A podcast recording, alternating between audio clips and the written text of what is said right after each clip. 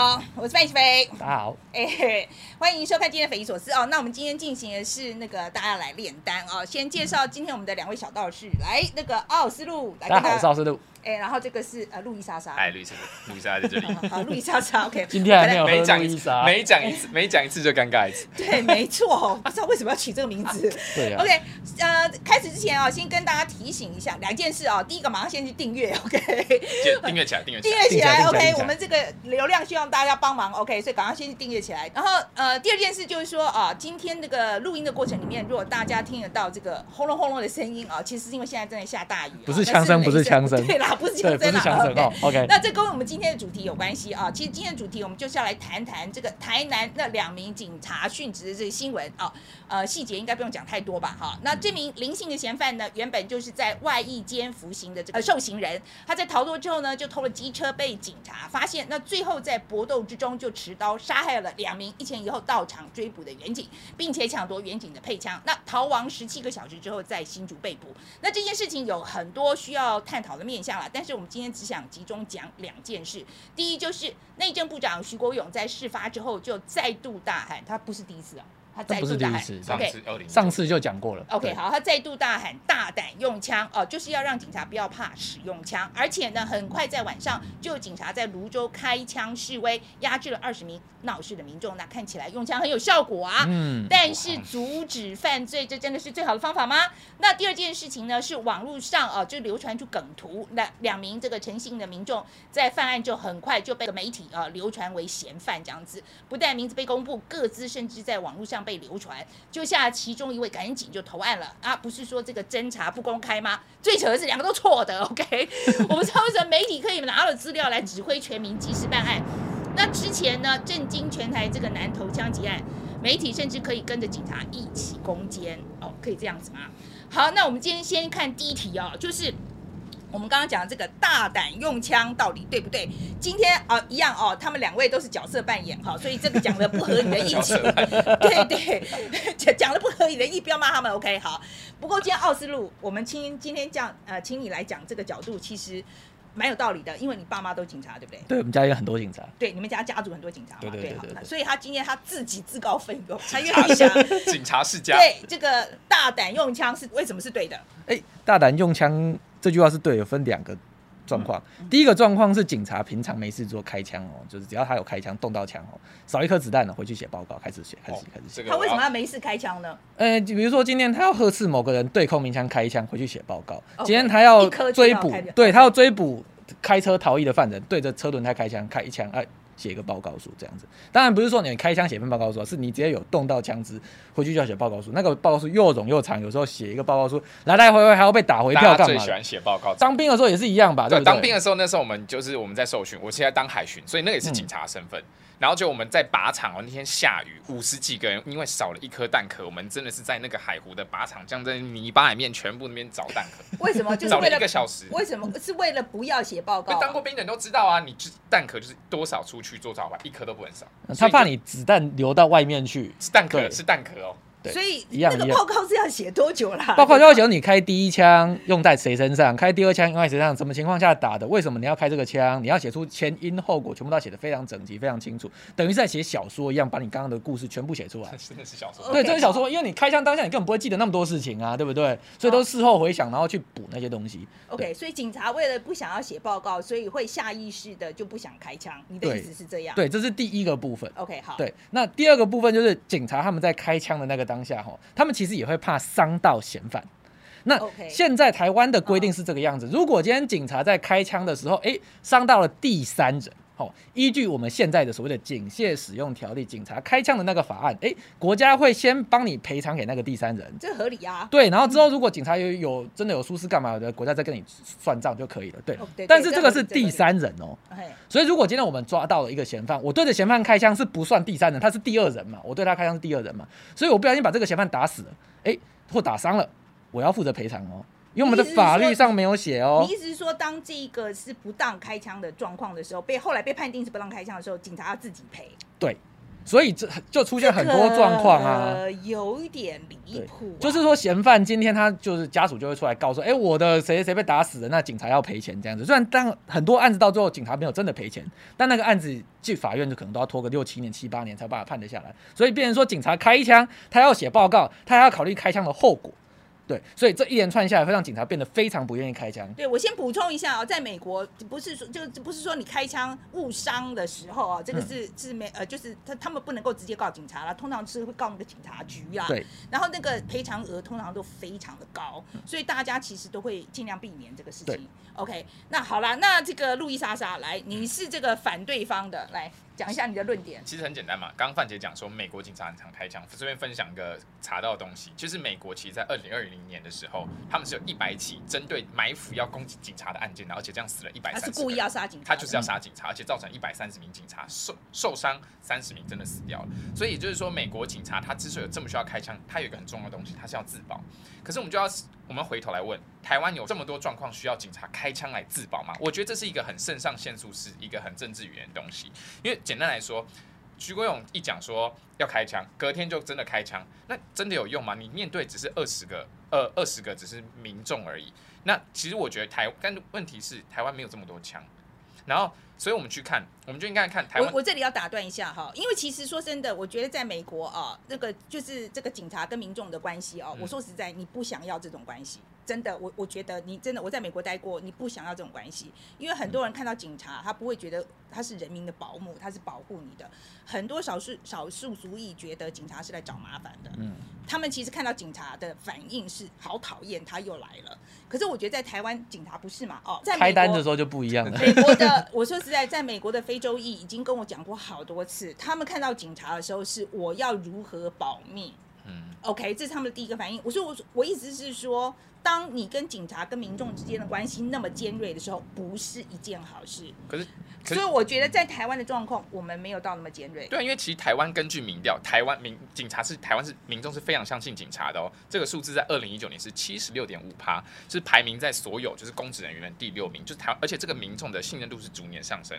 那其实我觉得另外一个例子跟美国我觉得大人用枪太多的话，这个会下下降的，因为你误伤的那个几率，照数学上来看是会增加的嘛。而且动物本能是这样子啊，当我知道你会用枪的时候，我第一个我打不过你会逃跑，嗯那不然我就会躲躲起来。可是我如果知道你会用枪，就会出现呃更更呀呀，你可能会更激烈。嗯我一定会更激烈，这会造成警民的对立，这件事情是很明显。那其实我觉得可以对比另外一个美国比较极端的例子是日本，日本其实有一个很夸张的数据哦，日本这么大这么多警察，二零一五年的时候，他们整年警察只开过六枪。为什么？因为其实民众对于警察也有保有一定程度的尊敬嘛。那其实警察也知道，我在不需要使用枪的时候，我可以好好执法，我就不需要开枪。所以我觉得台湾其实是可以照这个路线走，因为不是第一个，台湾真的有美国执勤是一年大概要死超过四五十个警察都在执勤中过程死亡，所以我要讲到一个重点是，台湾如果你要从美国跟日本选的话，其实台湾是跟日本比较相近的，就是我们的。环境是比较安全，我们不需要用到枪的，你不需要用到枪，你可以做执勤的时候，你讲大胆用枪，就是一个在会让事情恶化的一个政治语言，我觉得不是很好。我我我觉得其实两两边讲的都蛮有道理的哦，因为我说实在，我觉得台湾的警察，我感觉上我觉得蛮弱势的哈、嗯所以我会觉得给警察要多一点工具这件事情，或是让他们多一点可以保护自己的能力、嗯这件事情，我其实是同意的。对但是我也觉得。呃，可能就是大胆用枪这件事情没有办法达到我们真正希望的那个效果，所以我觉得两边平衡一下好了，有没有中间折中的可能性呢应？该这么讲吧，就是大胆用枪背后有一个好的利益啦。这个利益是希望警察在执勤的时候可以保证自己安全。可是保证自己安全，你不一定一定要用枪。台湾警察现在梦面临到的困境是这样子：我手上只有两种工具，一个是没什么用的警棍，一个是杀伤力很强的枪。那所以在碰到你有些冲突是。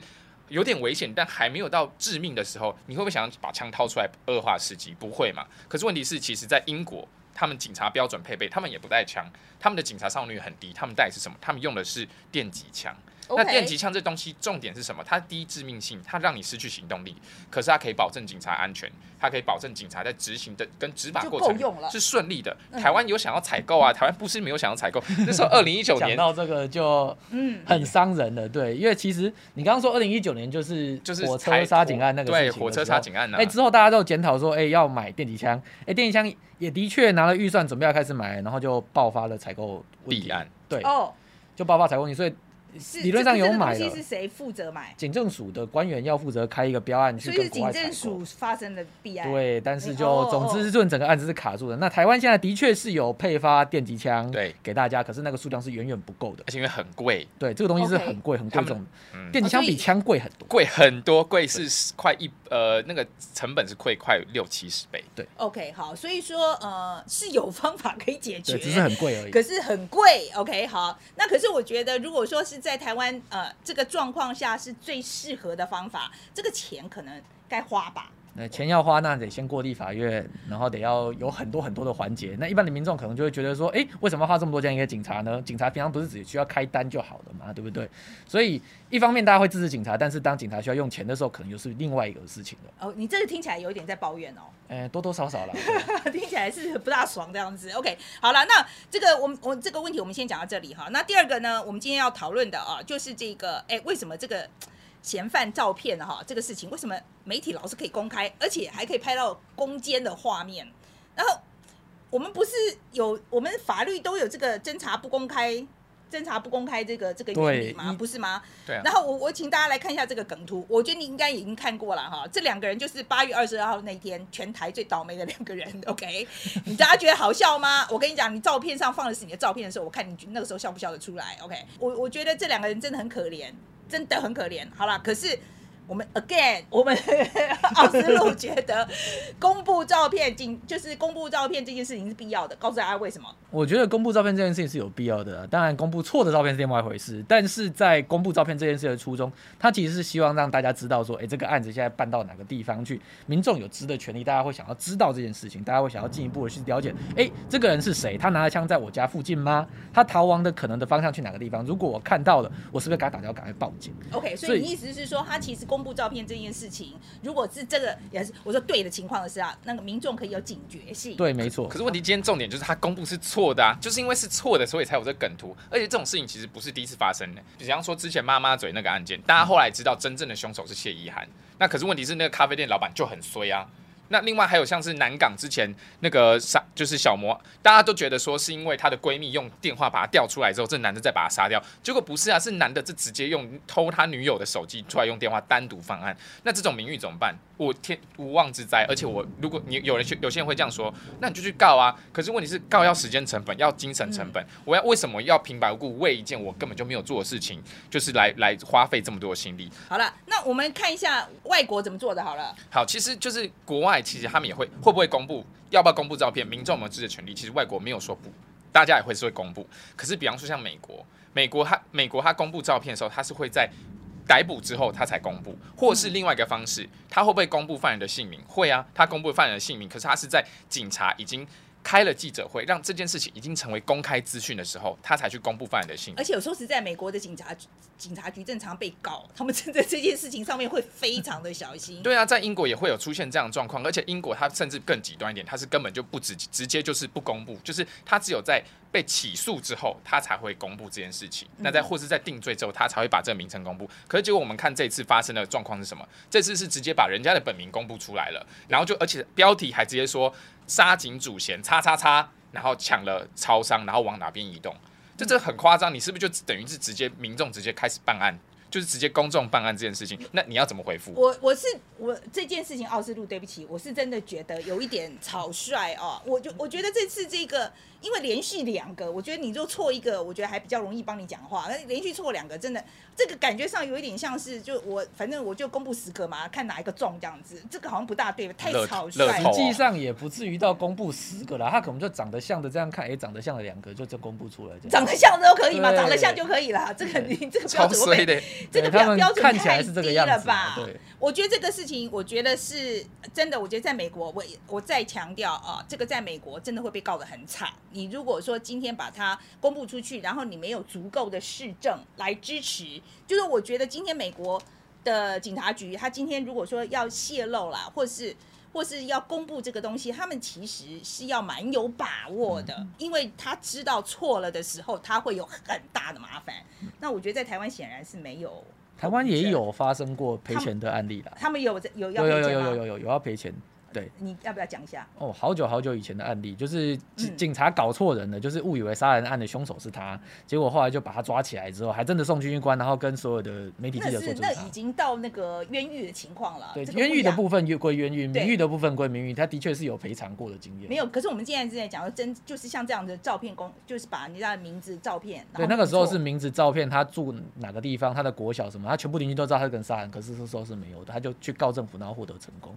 所以其实实目前台湾还是有弥补这件事情的机制。有啦，大家是有开玩笑啊。第一个嫌犯被公布出来的时候，PTT 有兵文在嘲笑他，大家都骂他是人渣啊、败类啊之类。然后后来不是翻案了嘛？这时候就有人说，哦，这个人出来之后，他应该可以准备财富自由，他可以准备把这上面的人全部都告一遍。OK 可不可以在台湾这样告得赢吗这？台湾是告得赢，只是目前没有人有这个闲工夫去告试看看而已。为什么？就是可能你要告一两千个人，这是要花很大力气。太费时了。对哦，就是我就说他这个其实这个对，告告警察一回嗯事，警察就在那边你比较好告。他、如果是要告路过给他评价的网友，这完全另外一回事情。嗯那你要先把骂你那些人的评价没有，先全部我先告警察就好啦。我对那如果我这不是鼓励大家去告警察，不是这个意思。好啦，那这就讲到说我们这个这个我我要讲的这个第二个问题哈，就是说嗯就公布错了这件事情要怪谁？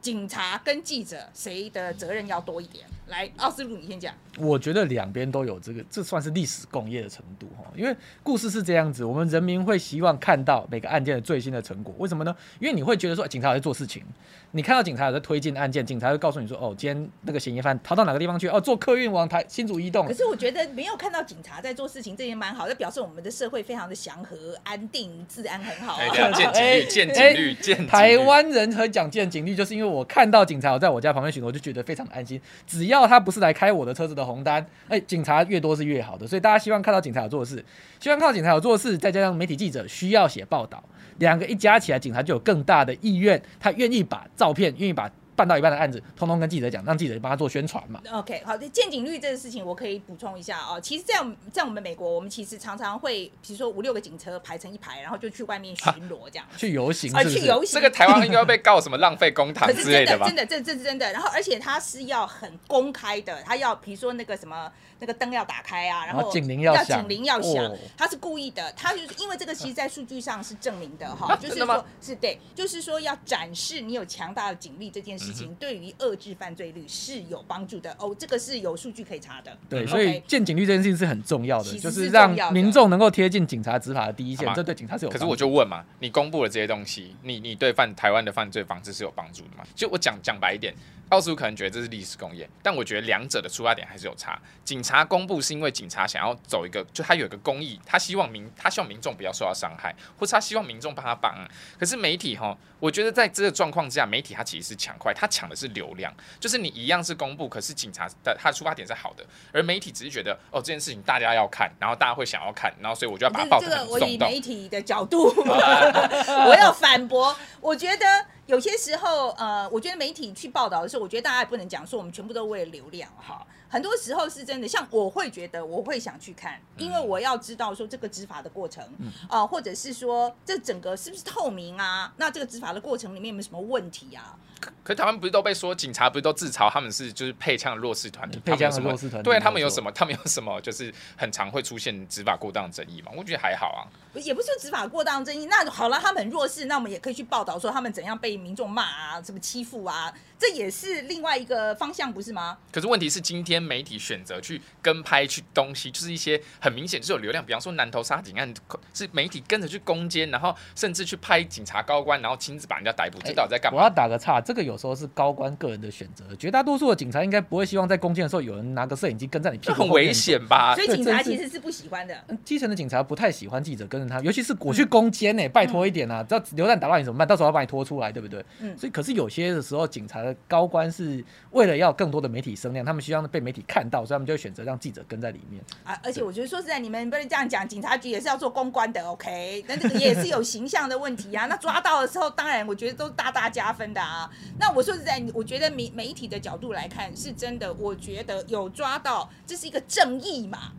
你懂我意思吗？就是说这个有抓到犯人，这个是社会正义吧示众，我觉得，可是我我 我自己感觉，我自己感觉，这样民众要的是安全，你只要告诉我人抓到就好，到底是谁？是吗？是吗？真的吗？真的吗？不是啊，可是这样就够了吗？你谁不是我讲？对啊，我的意思就是只说你怎么会去记得这么多人？他你你看你谁会一直记得这些凶手的名字？你重点是这件事情有被解决嘛？因为其实像就是其他国家或是一些呃主流国家，他们其实也不会真的去报说这些人是谁，然后去做了什么，把人家东西全部爬出来。像这次他去挖错的人，然后他去找人家什么国呃，他还去找人家邻居说哦这个人结婚了，可是他回来的时候都会点头，其他我都不知道。我要知道这东西干嘛？我要知道就是人有没有被抓到而已。好啦，我觉可是我觉得另外一个重点应该是侦查不公开吧，因为这个是其实每个国家几乎都有这条规定啊。为什么侦查不公开？来，对啊，就是我意思就是前面已经讲过，就是你你这一次你有两个，你有人，你结果你我其实本来是很无辜的，我然后就我突然被公布，然后讲的我是犯人，那我现在是不是就社会性死亡？现在大家喜欢最喜欢用社会性死亡，我是不是就社会性死亡？我去哪里找我的正义？